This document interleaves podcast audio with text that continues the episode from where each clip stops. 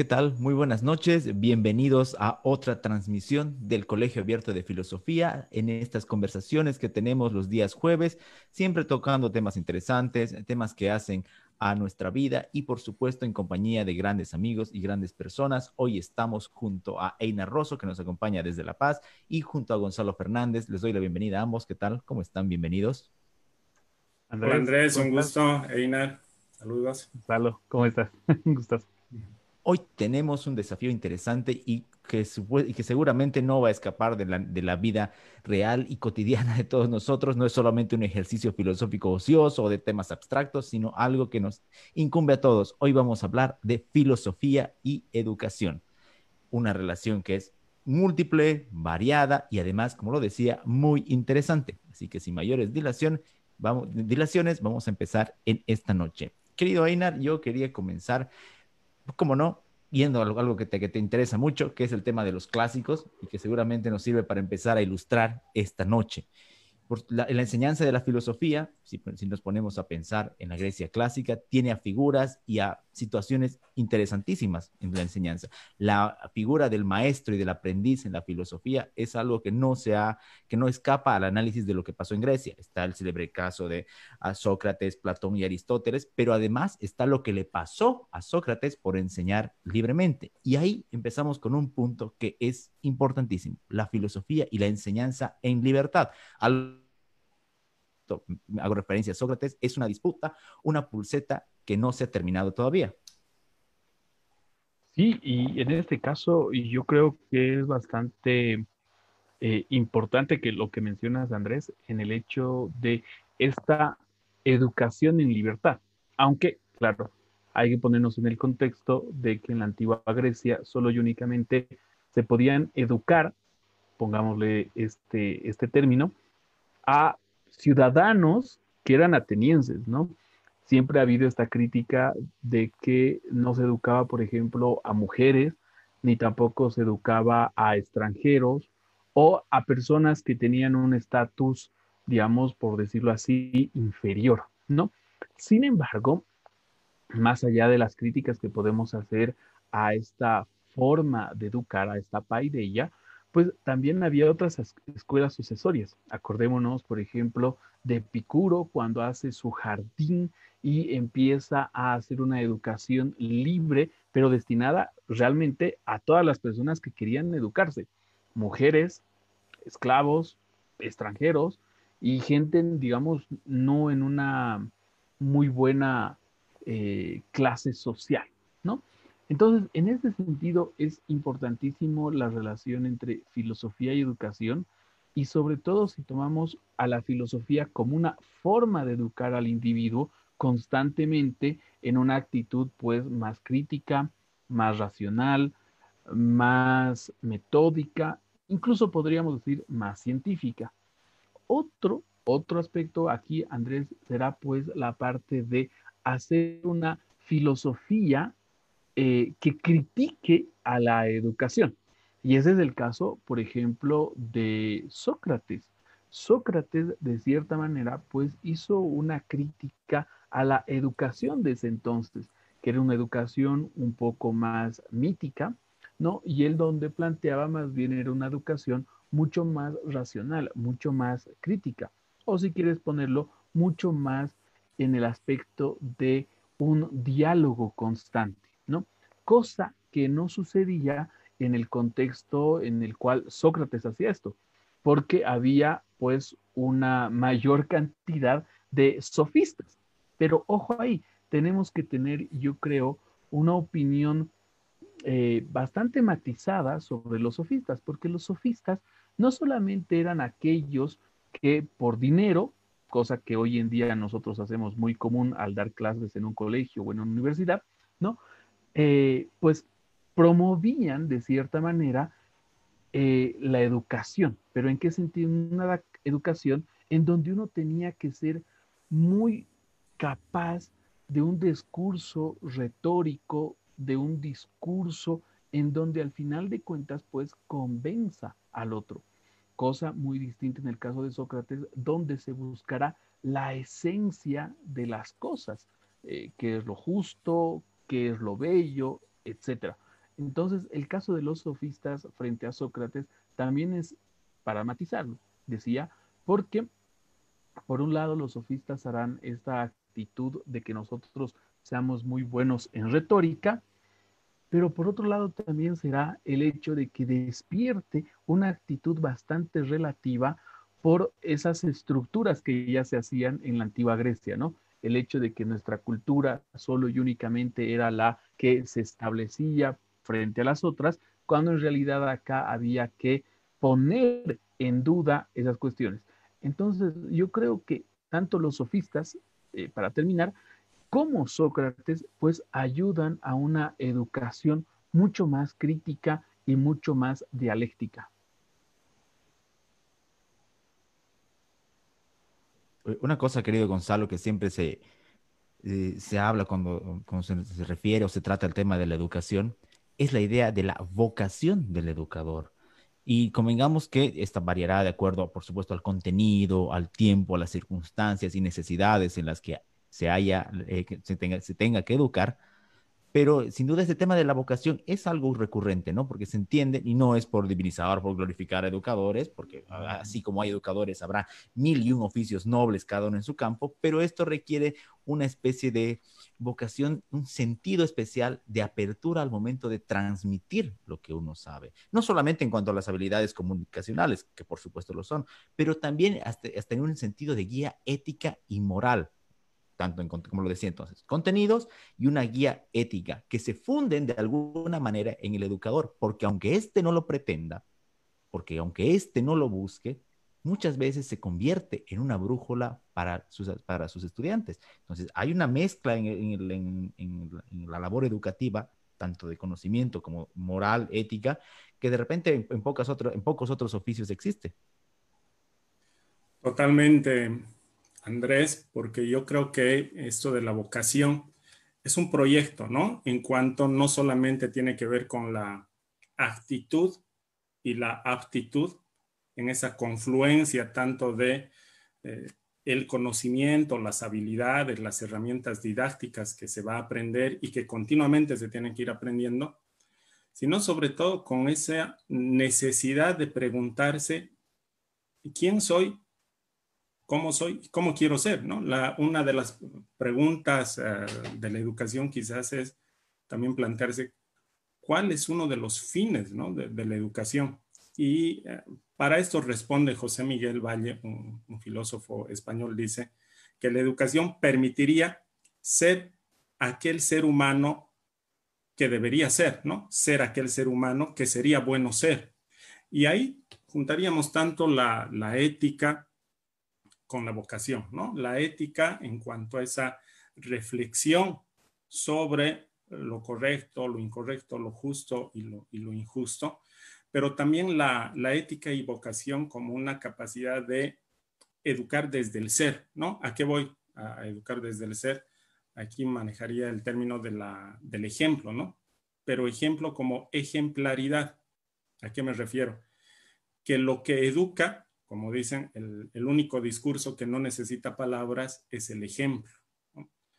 Y, pero el ejemplo uno podría decir, bueno, recibo el ejemplo también de eh, alguien que roba, recibo el ejemplo de un corrupto, sí, pero la ejemplaridad va a estar uh, ligada con esto que has enfatizado, que es la ética, ¿no? Y eso nos llevaría a que la educación, por una parte, va a venir por la transmisión, como hablaba históricamente Einar, desde los sofistas, desde la Grecia clásica, pero también en un sentido muy práctico y directo desde la emulación, ¿no? ¿Quién puede eh, tratar de emular admirando, ¿no? A quién, por ejemplo, es eh, mi maestro, mi maestra, mi, guía, etcétera. Entonces, yo creo que es vital la, la ética y la vocación, sin duda si bien en la Grecia clásica, eh, lo que comentábamos hace rato, Einar, estaba ya una, una, forma, aunque minoritaria, por supuesto, como siempre, de generar estos espacios y estos legados educativos, a medida que la humanidad ha ido avanzando, estos se han ido transformando, como lo decíamos hace rato, tú, tú hacías una muy buena apreciación sobre cómo era en ese tiempo, y el siguiente, no el siguiente, pero el, el, más adelante en el tiempo, junto con el advenimiento de la Edad Media y con todas esas condiciones religiosas, políticas, sociales, culturales, espirituales que la englobaban, la educación también cambia. Pues a pesar de que uno puede hacer un montón de críticas a la, religión, a la institucionalidad, a todo aquello, no es menor el hecho de que justamente en esos ambientes hayan surgido las primeras universidades. Muchas de ellas, en pie hasta hoy, y, su importancia está más que clara si, pues, si nos pusiéramos a hablar de soluciones a, problemas de la actualidad, pero también hay una enseñanza ahí. Entonces, como que eh, los valores religiosos, además, por supuesto, de, lo que, de la crítica que se puede hacer, si son buenos transmitirlos a los niños o no, que hay que hacerla siempre esa crítica, habrá posiciones a favor o en contra, pero esa idea medieval de transmisión de la educación fue también un espacio, no solamente de, eh, de transmisión, sino de preservación de muchos conocimientos. Primero, porque obviamente fueron, fueron épocas muy complicadas eh, con, con, el, derrumbamiento del, Imperio Romano de, de, Occidente, sino además por la, por la extensión de ese tiempo. O sea, eh, eh, fíjate cómo es. Esta Edad Media obliga inclusive a retornar a los clásicos. Está el célebre ejemplo de los escolásticos que retornaban a Aristóteles y demás. Entonces, como que ahí también hay una especie de cambio que se preserva todavía hasta hoy. Incluso, lo repito, más allá de lo que pasó con la ilustración, la educación laica que, trata de aparecer, hay una importancia que tuvo la religión, que tiene todavía la religión al momento de educar, con sus sombras y con sus luces. No, no, dices bastante bien, eh, Andrés. Y yo creo que esa matización, pues, es también importante. Eh, muchas personas creen que la Edad Media ha sido una edad total y completamente oscura, donde no ha producido absolutamente nada, donde había eh, la Inquisición y perseguían absolutamente a todos. Posiblemente sea así ya en las últimas épocas de la Inquisición, ¿no? Pero en este caso no solamente han construido universidades, como tú lo mencionabas, sino también hospitales, ¿no? El hospital, los hospitales hoy en día que son tan preciados, pues es un legado de la época medieval. Y claro, acá se extiende, yo creo, la idea que decía Gonzalo de esto de la emulación, que sería una cuestión de la imitación también, ¿no? La buena enseñanza, los buenos aprendizajes, eh, las buenas prácticas, pues al final de cuentas solo y únicamente se lo podían hacer en unos espacios destinados a ello. Como tú decías, con sus luces y sombras. Si bien la mayoría de estas universidades y de eh, los colegios tenían una visión un poquito más ligada al aspecto de educar el alma y ser bastante religiosos, pues no solamente eso, porque también han recopilado un montón de información y han rescatado a un montón de autores que hoy en día pues los valoramos. Entonces, ese aspecto importantísimo que tienen las universidades en el hecho de recopilar el universo macro que hay sobre la información, sobre la educación, sobre lo que se ha hecho, pues es una forma muy, muy buena de lo que, vuelvo a decir acá, de lo que decía Gonzalo, que es esta actitud de imitar, de ser tan igual como los otros fueron pero no por una cuestión de decir, bueno, queremos ser igualitos a ellos, no, sino de decir, ellos hicieron bien en estas cosas, en estas cosas no, y nosotros lo que al final tenemos que hacer, pues no es inventar la pólvora, sino más bien hacer una especie de acople, ¿no? De nuestro sistema para que nosotros seamos mejor que ellos, cosa que lamentablemente pues no sucede y seguramente vamos a tocar este tema en nuestro país. Lamentablemente en nuestro país parece que tenemos que inventar la pólvora para ser originales, ¿no? Y esto al final de cuentas pues va incluso en contra de métodos científicos o incluso de eh, aspectos que ya están consagrados de cierta manera. Y me refiero, por ejemplo, al caso de la vacuna la vacuna que se está buscando con el COVID, pues sigue un procedimiento científico muy propio de las universidades medievales, muy propio de la ilustración y que al final de cuentas, claro, acá no se acepta eso por un montón de cuestiones.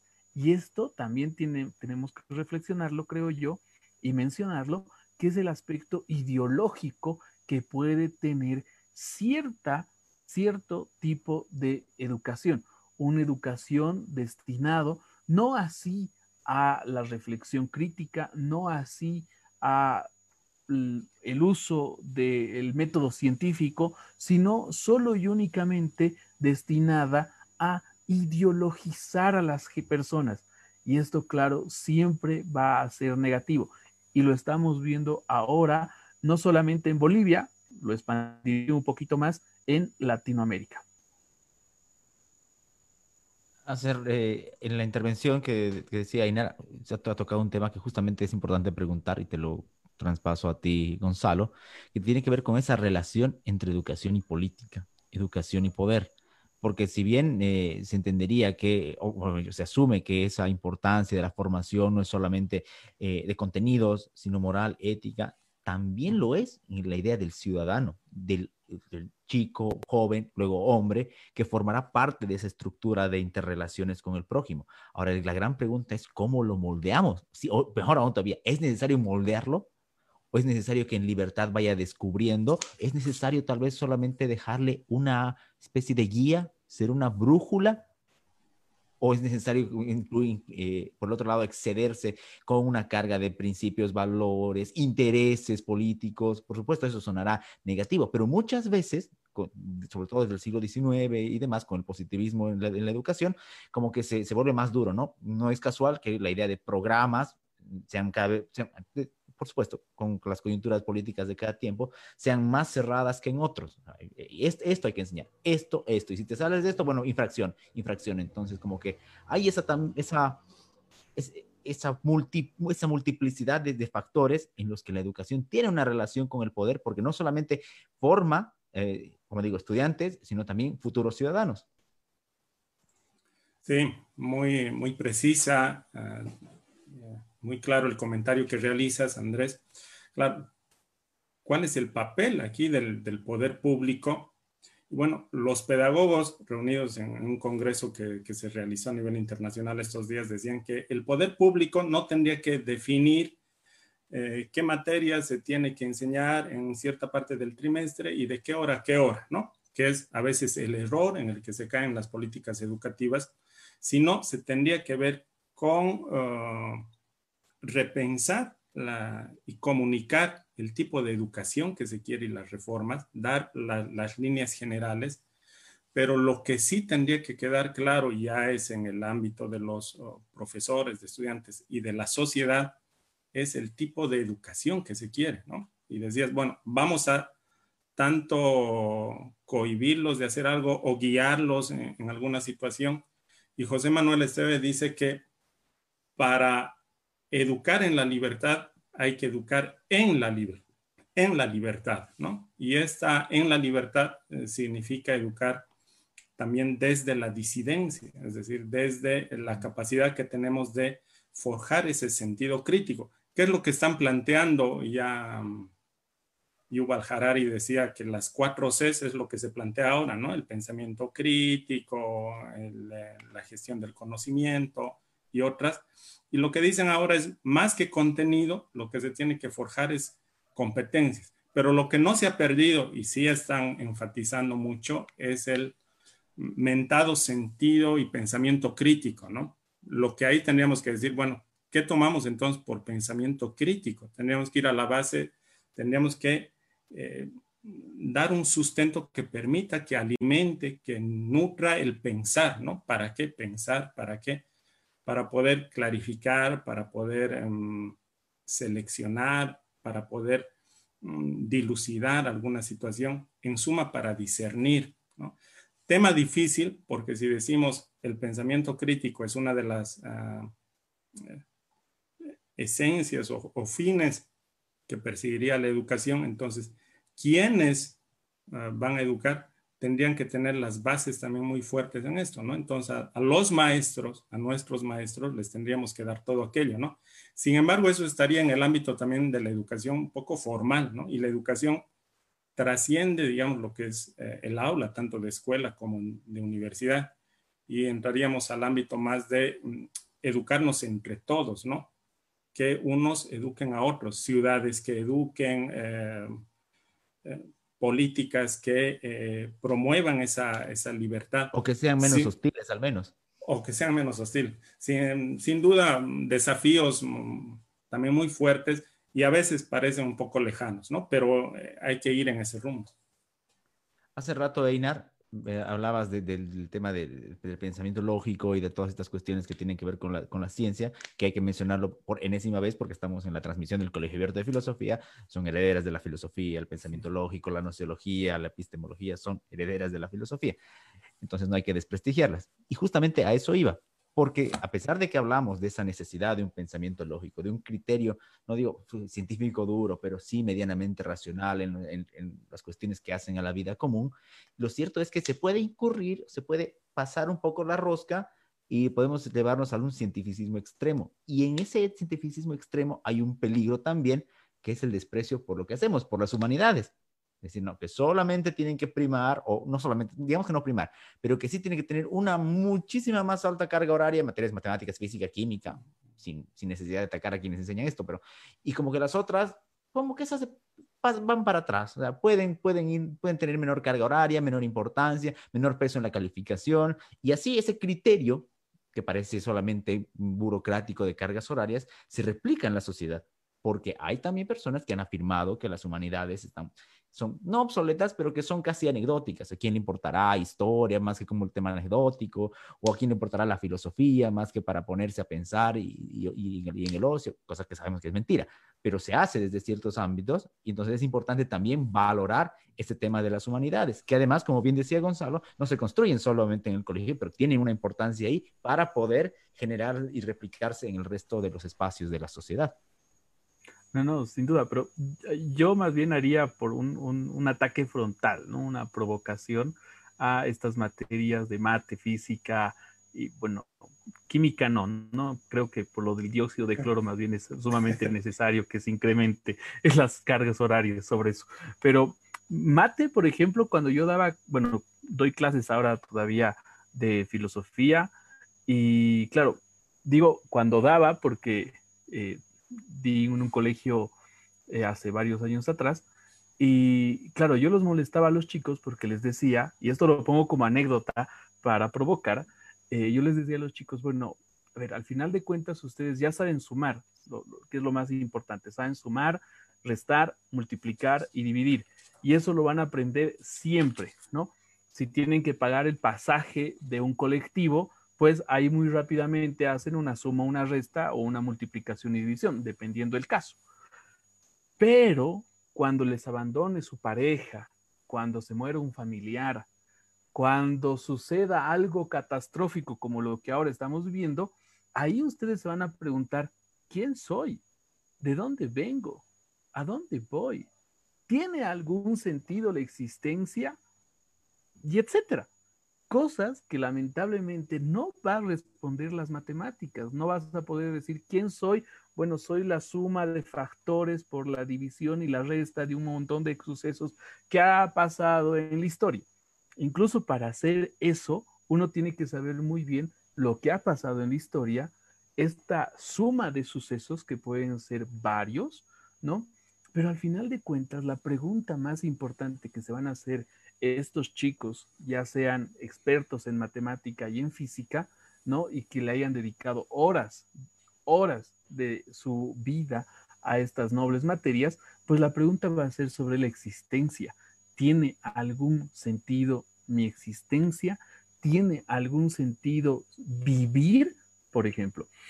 Y yo creo que lamentablemente en el caso boliviano, que es el que mejor conozco en el caso de la educación, se destina mayores horas a estas materias, a estas, sí, sí, materias en el colegio, porque se quiere convertir a todos los estudiantes pues en sujetos sumamente técnicos. Y al tener tú a personas técnicas o personas que tomen materias técnicas, pues lo que haces es que suba la producción de tu país. Simple. Cuando tienes personas que empiezan a cuestionar, personas que empiezan a incluso cuestionar en el arte, por ponerte un ejemplo, o empiecen a escribir novelas y cuestionan ahí, claro, son personas incómodas y ningún gobierno quiere personas incómodas. Un matemático, a no ser que sea un economista que empiece a incomodar al gobierno, es pues algo molestoso. Pero si es alguien que hace unas sumas y unas restas y se convierte, por ejemplo, en una persona que trabaja en un banco, pues su tiempo libre le dedicará no a cuestionar a la estructura bancaria y por tanto a la estructura de eh, el gobierno y del país, sino se lo dedicará, dirá, a otras cosas, tal vez allá no contar dinero. Entonces, en este aspecto, yo creo que se le destina horas a estas materias, como decía, pues por el simple hecho de que no se quiere formar personas críticas, personas creativas, personas que al final de cuente, al final de cuenta inquieten a la sociedad. Y lamentablemente es lo que pasa eso. Sin embargo, no todo es bueno en humanidades, ¿no? Sabemos que también hay personas, como me ha tocado a mí, en donde plantean solo y una, únicamente una frase muy simple, en donde dicen, pero profe, todo es relativo, la verdad es relativa, no hay verdades absolutas. Y claro, se quedan ahí y punto. Y ya creen que todo lo demás no es necesario discutirlo porque sería relativo.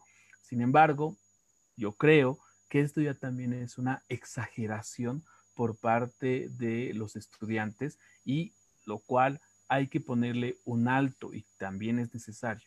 El hecho de plantear de que no hay verdades absolutas es una contradicción performativa, porque si manifestamos eso, pues diríamos que nuestra verdad que acabamos de manifestar no sería absoluta y entraríamos en una constante contradicción, porque sería una verdad absoluta, pero no sería una verdad porque estaría en una relatividad.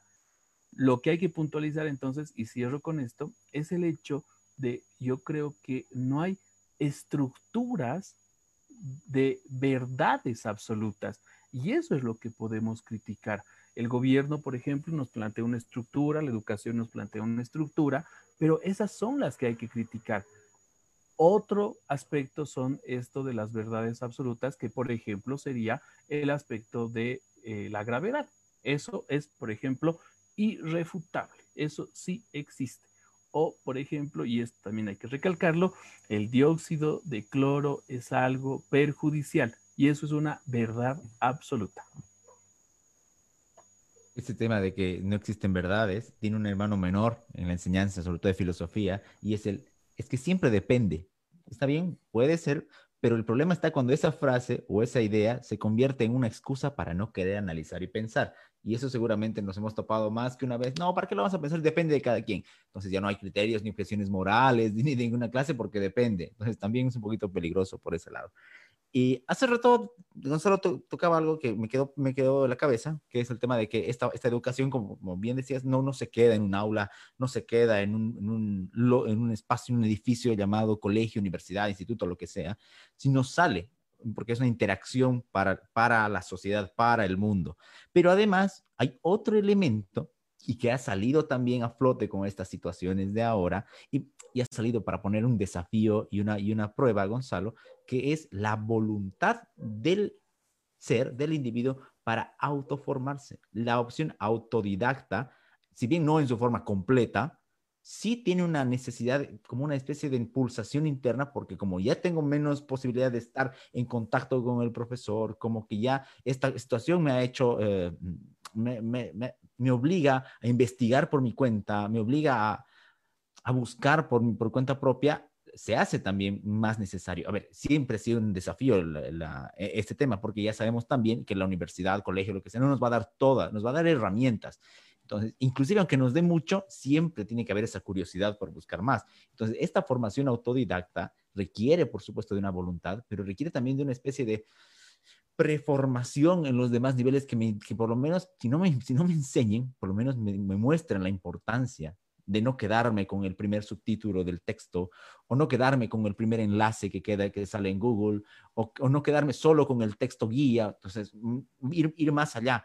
claro, y claro, como digo, se ha acentuado en esta época, pero ya es un desafío de, de, otros tiempos, para, inclusive para, para tener mayores criterios de tiempo, eficiencia y demás, la, hasta de comodidad, porque nadie sabe mejor que el estudiante cómo va a aprender. Pero repito, necesita una voluntad, necesita una llamada interna para que esta, eh, este tema tan importante como es la educación autodidacta pueda funcionar. Sí, como se ha visto en, en esta pandemia, el em, uso masivo de las eh, clases virtuales, ¿no? Y el cuestionamiento que se daba si realmente a eso que llamamos clases virtuales parte de una educación virtual o no. Y bueno, salieron, eh, se profundizaron términos, por ejemplo, como sistema de gestión de aprendizaje, ¿no? Que no solamente es llevar lo presencial a lo virtual, sino que ya tiene otros componentes.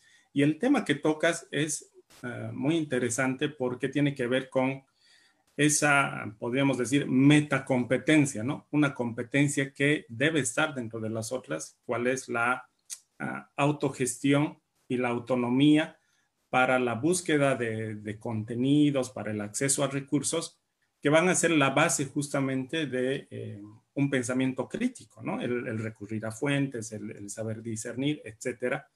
Pero ahí nos cuestionaríamos y si decimos, si todo lo tenemos eh, a punta de un clic en un dispositivo, eh, lo autodidacta va a ser necesariamente un trabajo constante, perseverante, ¿no? La historia de, varios educadores, científicos, filósofos, es que se dedicaban a varias áreas y, lo hacían bien, pero era una dedicación completa, ¿no?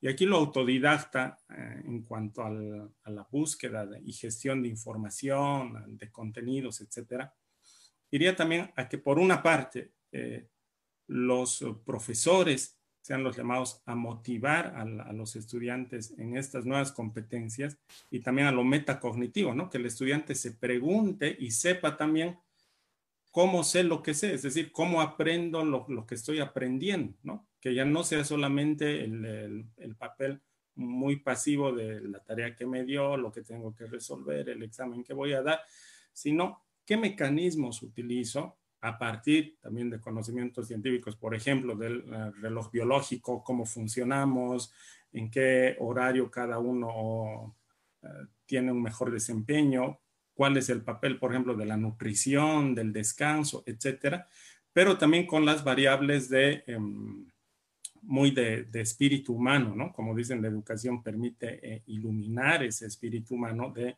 yo diría, de perseverancia, de constancia, porque si no, um, podemos tener todo el acceso aquí por los dispositivos, pero van a seguir más llenas nuestras ah, aplicaciones, no sé, de redes sociales que aquellas redes que tienen que ver con acceso a, conocimiento de fuentes fiables. Entonces, ahí estaría otro de los um, desafíos. ¿Cómo podemos ahora cambiar la función o mejorar o ajustar la función de los docentes para ayudar a los estudiantes a que sean discernidores, a que sean eh, críticos y, como base para esta su autodidacta que, me, que ¿no? Su característica autodidacta. Cada cierto tiempo, Einar, con el advenimiento de diferentes modelos de, de gobierno y hasta de Estado, aunque muy poco cambia en boliviano la, la matriz, eh, viene como una especie de promesa, ¿no? Que la educación va, a ser el pilar fundamental, pero esa promesa viene de la mano de ciertas reformas. En algún momento se llamó reforma educativa, luego está la ley Abelino Siñani en estos tiempos, y así vamos a encontrar un montón de ejemplos en, la, historia boliviana. Pero muchos de estos emergen de una, de una raíz, y esto lo recordaremos muy bien porque el, profesor H.C. Mancilla escribió al respecto, y le mandamos un saludo, así es que nos está viendo, con una raíz muy conservadora que está presente en, ese tipo de modelos, por más de que se llamen abiertos, por más de que se llamen revolucionarios, hay elementos conservadores en la educación boliviana.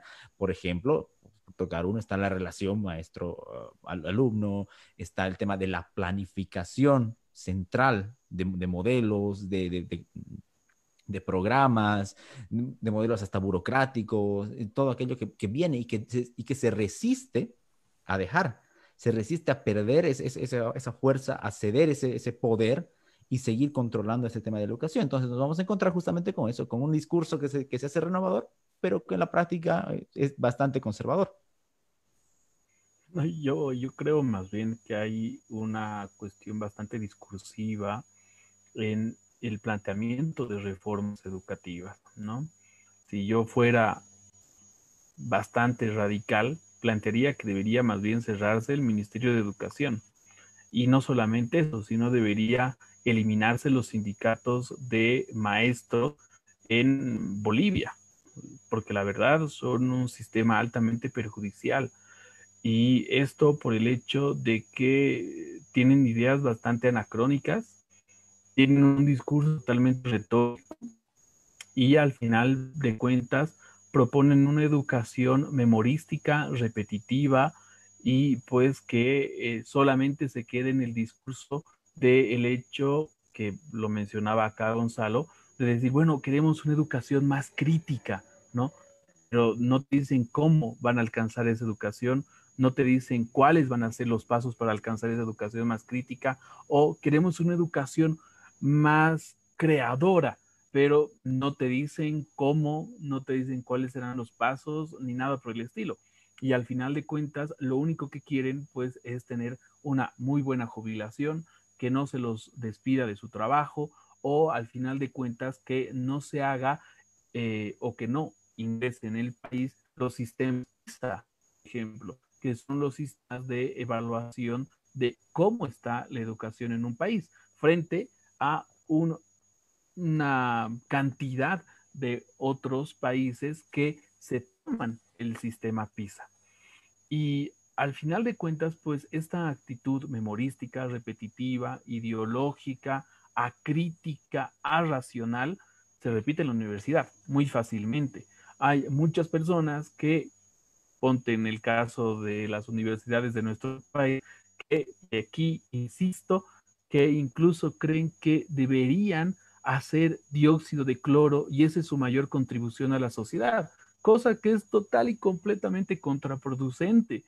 O sea, no hacen una investigación comparativa de decir, ok, creo que esto más bien deberíamos evaluarlo y hacer un pronunciamiento para que la sociedad no caiga en estas ingenuidades, pero no, hacen todo lo contrario. Y esto es por un hecho bastante simple. Yo creo que los profesores, por parte del Ministerio de Educación, en el caso boliviano, pues lo que hacen al final de cuentas es solo y únicamente tener un lugar para ir a reclamar, pero no así para ir a proponer. Y te lo digo con conocimiento de causa. Acordémonos, por ejemplo, del Profocom, un sistema que se instauró en el anterior gobierno, en el gobierno de Evo Morales, para que los profesores, supuestamente, con este diplomado, pues mejoren su forma de enseñanza, cosa que era total y completamente falso. Y les doy una prueba. En las primeras partes del libro del Profocom se hacía una especie de historia de la educación. Y se decía que la educación comenzó en la época industrial, la revolución industrial, y se consideraba al colegio pues como una fábrica en donde el estudiante tenía que sacar un producto, ¿no? La vieja historia que ya conocemos, entras tantas horas, hay un momento de descanso con el timbre y sales para hacer un producto. Y supuestamente este libro nos decía que la educación hoy en día había cambiado, que la educación tenía que ser más moderna, más propositiva, más metacognitiva, lo que mencionaba Gonzalo muy bien, y que al final de cuentas, pues teníamos que utilizar los TICs, ¿no? Que son estos sistemas de eh, informática inteligentes, etcétera. Lo chistoso de todo esto era de que los profesores cumplían más de ocho horas, porque entraban a las ocho de la mañana y salían a las seis de la tarde y entregaban un producto en el Profocom. Yo lo he pasado, lamentablemente, por un corto tiempo, porque luego me salí y se los cuento así tal cual. Nosotros íbamos a un cuarto frío con bancos que se estaban destruyendo y no se tenía ningún sistema TikTok ni nada por el estilo. Y claro, y te decía él, que se llama el instructor, el que te estaba actualizando, te decía, tú tienes que manejar sistemas TIC, tienes que llevar tu data show, tienes que mostrar videos, tienes que hacer juegos para que los estudiantes aprendan mejor. Pero al final de cuentas, solo y únicamente era, uno, para sacar dinero a los profesores y para que el Estado tenga una forma como de impuesto, ¿no? Pero que te entregaban un supuesto diploma para que tú puedas ejercer la educación. Claro, y esto al final de cuentas se reproduce no solamente en este lado, sino en el hecho de que los ministerios de educación en Bolivia, imagínense lo paradójico para los que nos ven en el exterior, han prohibido que los universitarios de diferentes ramas puedan dar clases en colegios públicos y solo y únicamente los colegios privados puedan, en son de riesgo, contratar a estos profesores. Y esto es pues una absoluta idiotez. Y claro, aquí al final de cuentas, pues nos volvemos a una especie de retroceso educacional. Felizmente existe el Internet, pero no hay un bibliotecario que nos diga que esta información es buena y esta información es mala. Y el estudiante, por suerte, puede buscar en Internet, pero puede buscar una información total y completamente contraproducente. Sin embargo, acá yo creo que también es algo positivo, porque al final de cuentas, una noticia falsa, un fake news, puede hacernos dudar de las cosas que nosotros creemos que son absolutas. Claro, pero esto siempre hay que matizarlo, ¿no? Imaginémonos que difundan sobre el dióxido de cloro y luego este estudiante se tome una botella queriendo así curarse de cualquier tipo de virus. En, la, en, este, este estos periodos, en, estas fases, en estos tiempos de, eh, educación, eh, querido Gonzalo, hay una eh, como necesidad de respuestas, mejor dicho, más que de respuestas, de, como lo decía hace rato, de moldear al, al, al, estudiante. Eh, teachers, leave those kids alone, decían hace muchos años eh, los, miembros de, de, Pink Floyd. Ahora, el tema es cómo encontramos ese punto, punto medio porque yo digo en ese sentido, ¿no? Porque eh, Bertrand Russell tiene un ensayo justamente que se llama eso, eh, la libertad educativa versus la autoridad en, educación. Y, y, él trata de encontrar, desde el punto de vista de la enseñanza, del profesorado, cómo articular ese elemento de no dejarlo solo al estudiante, de que no, porque todavía no contaría con esas herramientas, de no abandonarlo, de darle esas herramientas, como decías tú, eh, de discernir, como decía Einar, de poder reconocer, de poder dudar, pero tampoco ser una sombra, porque primero que eso es invasivo, segundo que no va a despertar interés y tercero porque es prácticamente inútil, peor aún cuando en, la educación pública hay 30, 40, 50 estudiantes en un aula. Entonces, e, esa búsqueda de darle un equilibrio, de ser, de, encontrar, mejor dicho, un equilibrio entre esa autoridad, desde la misma figura, profesor, autoridad colegial, autoridad burocrática, hasta darle la libertad al estudiante, recordando siempre por supuesto, y, algo que a veces hasta los profesores se nos olvida a veces, que los, que los estudiantes no son solamente calificación, no son números, no son nombres en lista, sino son seres humanos de carne y hueso, con mente, problemas y sentimientos. Entonces, ese desafío también queda para el, para el educador y toda la institucionalidad educativa. Exacto, llegar con esa búsqueda quizás al encuentro de sí mismos, ¿no? Esa máxima filosófica que decía, conócete a ti mismo, eh, podría ser también parte de la motivación eh, en la educación para llegar a esa, a, promover esa libertad, es decir, de que lleguen a encontrarse consigo mismos con lo que se identifican, con lo que quieren hacer, con la visión que ellos tienen sobre lo que es eh, libertad, ¿sí? con lo que es democracia, con los conocimientos y herramientas que tienen sobre las diferentes eh, disciplinas y ciencias, pero en el fondo también va a ser em, la educación una necesidad eh, permanente de, de, readaptación, ¿no? de, reinventarse, de, preguntarse. Y, y, en ese sentido, como lo mencionaste, son seres humanos con problemas, con, con sentimientos, etcétera la educación tendría que eh, proponer aquello, ¿no? Proponer no solamente mm, decimos desde un marco normativo, curricular, programático, porque hay profesores, y seguramente los hay, eh, que son realmente luces para, para muchos jóvenes, para muchos niños, sino que tenga que ser también el, trabajo de, de, autodescubrimiento, ¿no? Y ese, y ese viaje quizás podríamos decir em, lo hace uno solo, ¿no? Citándole también al profesor Mancilla que él decía, la creación es la apoteosis de la soledad. Él mencionaba de que, claro, se crea estando solo, pero mm, dando fuerza, dando salida a ese potencial creativo que se tiene, ¿no? Entonces, ¿cómo podemos dar ese potencial creativo? Va a depender de muchos factores, eh, seguro que sí, pero uno va a ser em, el darle los insumos, ¿no? El darle los insumos para que luego él pueda utilizar. Pero antes de darle al estudiante, hay que darle a, los profesores. Einar decía que, bueno, del, Profocón y, nos mencionaba eh, el ejemplo, pero también hay que ver que, la situación de los uh, profesores, los nuestros en Bolivia, quizás también en algunos lugares de Latinoamérica, no es precisamente de las mejores, ¿no? Hay, mucha, mucha carencia, bueno, más allá de la crítica y autocrítica que se puede hacer, pero hay una necesidad de que se tenga que em, invertir y, dar la importancia a la educación, ¿no? Aunque este discurso viene desde hace rato. Aterrizando en el campo específico, para, para ya ir cerrando este, este, esta noche, hay un desafío particular, muy singular, ya no solamente en la educación, sino en la, en la enseñanza de la filosofía como área.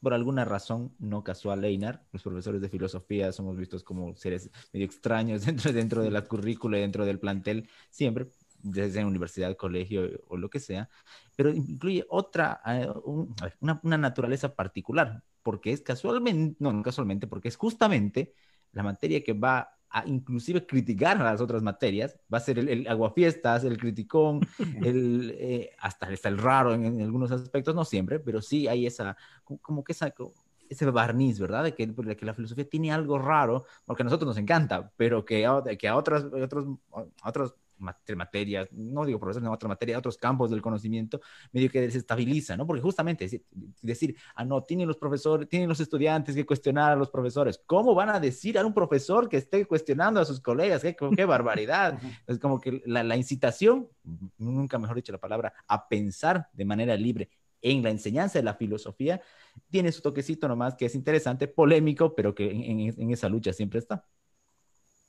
Sí, sí, la verdad, eh, claro, acá ya entramos a un terreno de lo, de lo personal, ¿no? De cómo nosotros mismos nos vemos en el papel de educadores. Y sí, la verdad, eh, creo que esta palabra que, que, utilizaste de incitar, yo la cambiaría incluso del hecho de provocar, ¿no? Hay esta actitud que uno tiene de que este estudiante salga de su zona de confort, y yo creo que ese es uno de los grandes papeles que los educadores tienen.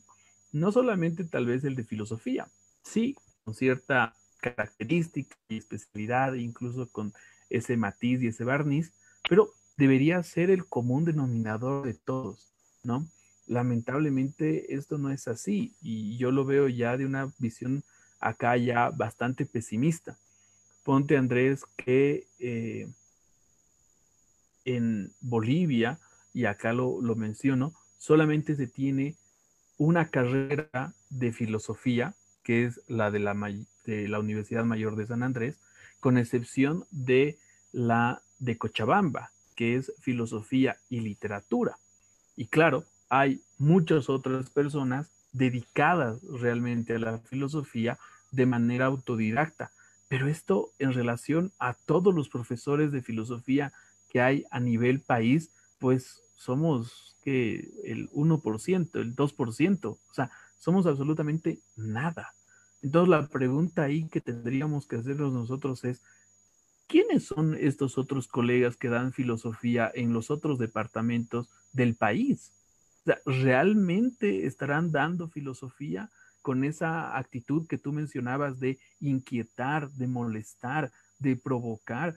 De hacer que los estudiantes digan, ah, sí, yo tengo que cuestionar a este profesor, yo tengo que cuestionar esto otro, yo tengo que cuestionar el sistema en tanto sistema y etcétera? ¿O al final será una visión mucho más retorcida, eh, donde profesores pues están al final de cuentas diciendo que son de filosofía y haciendo un papel total y completamente mediocre y al final haciendo escapar posiblemente a grandes chicos que podrían tener un buen alcance en filosofía. Me voy, por ejemplo, al caso concreto del concurso de ensayo en Francia, donde Rousseau a su muy corta edad presenta una obra y es pues galardonado y es ahí al final de cuentas un gran pensador. ¿Cuánto realmente se estará perdiendo de eso a nivel país? Y no solamente digo en filosofía, porque es la materia que yo doy, sino en todas las otras materias, donde no hay profesores calificados por una u otra razón y al final de cuentas hacen escapar a todos los chicos que pueden ser realmente mentes brillantes para dar clases. Entonces, esto es lo preocupante. Incluso el mismo papel que cumplen las universidades, ¿no? En la mayoría hay las materias de derecho y psicología. Son las carreras que más hay a nivel Bolivia. Es realmente llamativo porque necesitamos tantos psicólogos y tantos abogados. Lo primero, lo de los abogados está claro, somos un, personas altamente problemáticas, pero psicólogos no creo que todos estemos mal. Así que no sé, no sé por qué habrá tantas carreras y no sé por qué cada vez hay más personas que se inscriben incluso a estas bien, antes de que sigamos atacando a colegas de diferentes áreas y saltemos a las exactas, es momento de realizar nuestras recomendaciones bibliográficas. Antes de cerrar la noche, como saben, tenemos un par de recomendaciones relacionadas al tema. A ver, hoy, hoy, hoy tengo una cuestión bastante singular porque es uno que voy a recomendar, pero solamente lo pude ojear porque me llegó ayer. Así que, pero dentro de lo que pude ver se ajusta a nuestro tema. Así que no solo recomiendo, sino voy a empezar a leer. O ya lo decía Bertrand Russell, pero esta vez El conocimiento humano otra obra de Bertrand, este filósofo, gran filósofo británico, en el que va a reflexionar acerca del conocimiento y por supuesto acerca de la educación en algunos ensayos, y el otro sí es más de este lado del planeta, eh, me refiero a Facundo, obviamente, Domingo Faustino Sarmiento, Civilización o Barbarie, como la ilustración en, en los albores de la República Argentina, fue, para Sarmiento, no solamente en la obra, sino en la práctica, una piedra de toque para la formación del hombre y del ciudadano. Esas son mis dos recomendaciones para hoy. Gonzalo, ¿tienes algo para recomendarnos? Sí, tengo Educar, un compromiso con la memoria de José Manuel Esteve, que justamente dedica parte del libro a hablar sobre educar para la libertad desde educar en la libertad. Y el otro libro es Filosofía, Pedagogía, Tecnología de Germán Vargas, editado por San Pablo, um, filósofo y pedagogo, que nos habla sobre los desafíos de, em, de, la filosofía y la pedagogía para el siglo XXI. Quizás como una coda mencionar también la serie Merli, que justamente por el tema uh, une, ¿no? Filosofía y educación. Perfecto, muchas gracias. Einar, ¿qué nos tienes para esta noche? Yo, yo tengo tres. Uno es de Mario Vargas Llosa, Cartas a un joven novelista. Realmente es una obra muy grata en el hecho de que Vargas Llosa empieza a exponer de manera muy sencilla y de manera epistolar qué es la novela y cuál es la esencia de una novela. Realmente es una obra fascinante, se la recomiendo si es que alguien eh, tiene esos aires de ser novelista o de ser ensayista, porque cabe muy bien esta obra también para ello. Eh, otro, sin duda, Isaías Berlin, El erizo y el zorro, es un libro ejemplar en donde Isaías Berlin nos manifiesta que al final de cuentas todos deberíamos, bueno, es una recomendación que yo hago más bien, a través de Isaías Berlin que todos deberíamos ser zorros, porque los zorros saben muchas cosas, mientras tanto los erizos solamente saben una. Y yo creo que ese es un factor muy importante que se debería hacer en la educación, el que los estudiantes sepan muchas cosas, puesto que al saber muchas, pues empiezan a dudar de todo. Y por último, no podía faltar Juan José Sebrelli, Comediantes y Mártires, en donde pues se concentra en estos mitos, ¿no? Eh, que sobre todo Evita Perón en Argentina pues fue muy difundida en los cuadernos de estudiantes de primaria donde se decía Evita, yo te amo y no sé qué. Y así es. Me hace conocido eso, no sé dónde lo escuché. E, evito y Evita, es casi lo mismo, hay igual eso, ¿no? Y donde Juan José Sebrelli pues manifiesta que estos son construcciones míticas que al final de cuentas hay que desmitificarlas. Y ese también es un rol importante de la educación, ir en contra de estos mitos que hacen daño. Además, la, primera parte del libro, antes de aterrizar en los personajes, su análisis de lo que es el mito es muy ah, buena, buenísimo, vale la pena verlo. Así que esa ha sido entonces nuestra conversación de hoy. Agradecerte, Gonzalo, por acompañarnos en esta transmisión del colegio. Un gran saludo. Gracias, Andrés. Einar, un abrazo. Y a Einar, como siempre, por estar con nosotros. Un gran abrazo hasta La Paz.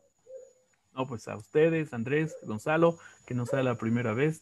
Esperemos contarte en otras provocaciones. y a todos nuestros seguidores, pues gracias por sus comentarios, los vamos a ver y si podemos ahí entraremos a la crítica también.